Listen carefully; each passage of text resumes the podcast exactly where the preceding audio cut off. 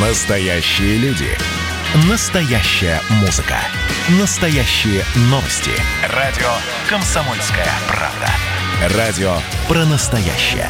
97,2 FM. эм. Был бы повод. Здравствуйте, я Михаил Антонов, и эта программа «Был бы повод» 25 апреля на календаре. Рассказ о событиях, которые происходили в этот день, но в разные годы, ждет вас сегодняшней передаче. 1967 год, 25 апреля. От новостей в этот день потрясение во всем мире. Оказывается, такой близкий космос. Все эти полеты космонавтов и астронавтов, о которых так бодро рапортует радио и телевидение, это всего лишь одна сторона монеты. Впервые во время космического полета погибает человек. Советский космонавт Владимир Комаров. The people paid homage to cosmonaut Vladimir Komarov, relatives, friends, brother spacemen, government and party heads, honoring the hero of the Soviet Union, whose tragic death marks another chapter in man's conquest of space. Комаров летит на «Союзе-1». Это новый корабль, который разрабатывают еще с начала 60-х годов. 23 апреля стартует Комаров. Следом должен состояться запуск «Союза-2». И два этих корабля должны состыковаться в космосе. Однако проблемы с Первым Союзом, с аппаратом Комарова начинаются с самого-самого начала. При выводе на орбиту не раскрывается одна из солнечных батарей, Союз начинает испытывать проблемы с энергией. Комаров пытается раскрутить корабль и таким образом открыть батарею принудительно, но ничего не получается. Решено полет прервать и возвращаться на Землю. Для нас всех, кто находился в центре управления, полной, конечно, неожиданностью была вот эта трагическая весть о гибели Володи Комарова. Вначале э, связь проходила нормально, корабль спускался, прошел плотные слои атмосферы, а дальше, как и положено, связь прерывалась при проходе плазмы и должна была возобновиться уже на участке спуска с парашютом. Но во время приземления происходит отказ парашютной системы, и «Союз-1» падает на землю с огромной высоты и взрывается. Расследование установит, что парашют не раскрылся из-за перепадов давления, из-за деформации той емкости, где парашют находился. Полеты кораблей «Союз» после этого приостановят на полтора года, а Владимира Комарова похоронят на Красной площади и посмертно присвоят ему вторую звезду Героя Советского Союза.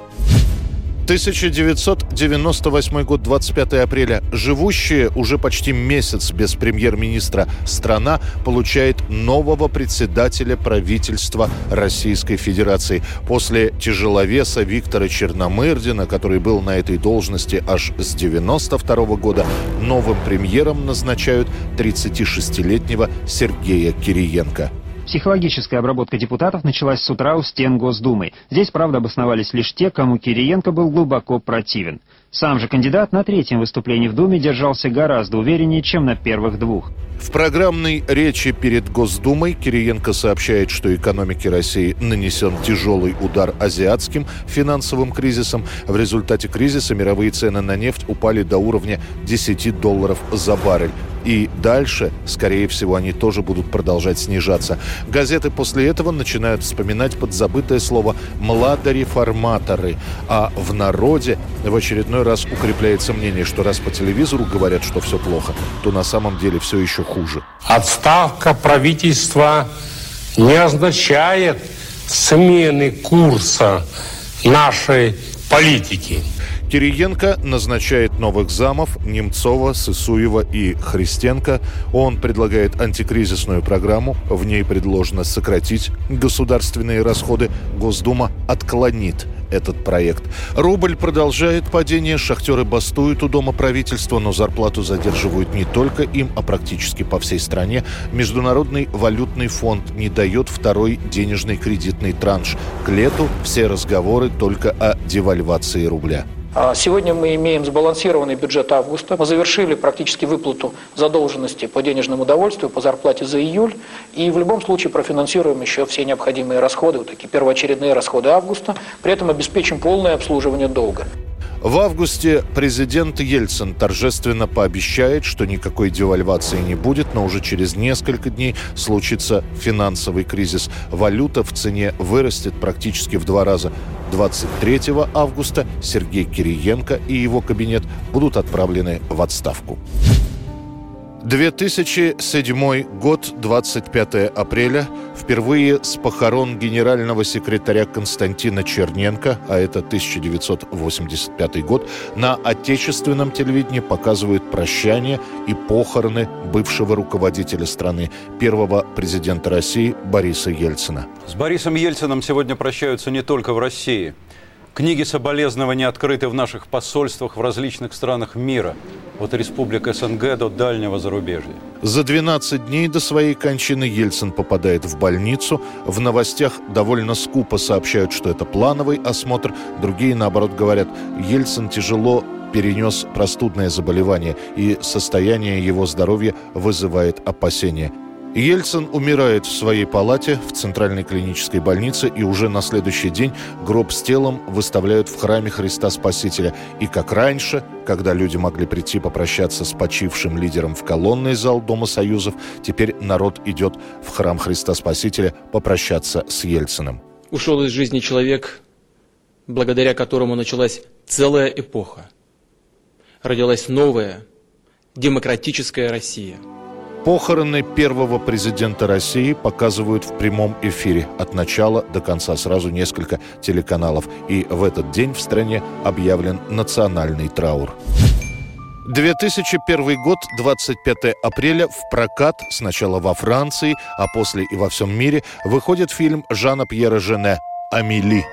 Только первый человек, попавший в гробницу Тутанхамона, смог бы понять волнение Амели когда она обнаружила этот тайник, спрятанный 40 лет назад неизвестным мальчиком. В своей романтической комедии Жене сначала хочет снимать Эмили Уотсон, отсюда и стилизованное имя Эмили на французский лад. Однако выяснится, что Уотсон практически не говорит по-французски, да и сниматься во Франции, жертвуя съемками в британском фильме «Госфорд Парк», она не хочет. После режиссеру попадается на глаза плакат «Садри Тату», и он приглашает актрису на главную роль. Амели вдруг охватило чувство удивительной гармонии с самой собой. В этот миг все было совершенно. И мягкий свет, и легкий аромат в воздухе, и негромкий гул города. Она глубоко дышит. Жизнь кажется ей такой простой и ясной, что Амели охватывает порыв любви и стремление помочь всему человечеству. Амели критики назовут ответом Европы на американского Фореста Гампа. В самих Штатах ленту, как, впрочем, и все иностранные фильмы, встретят сдержанно, что, впрочем, не помешает Амели получить Оскар как лучший фильм на иностранном языке. А вот в Европе Амели станет чуть ли не культовой лентой. Молодые девушки делают стрижки, как Адри Тату. Многие родители в 2001 называют своих родившихся девочек Амели особым успехом пользуется саундтрек к фильму, музыку к которому написал бретонец Ян Тьерсон.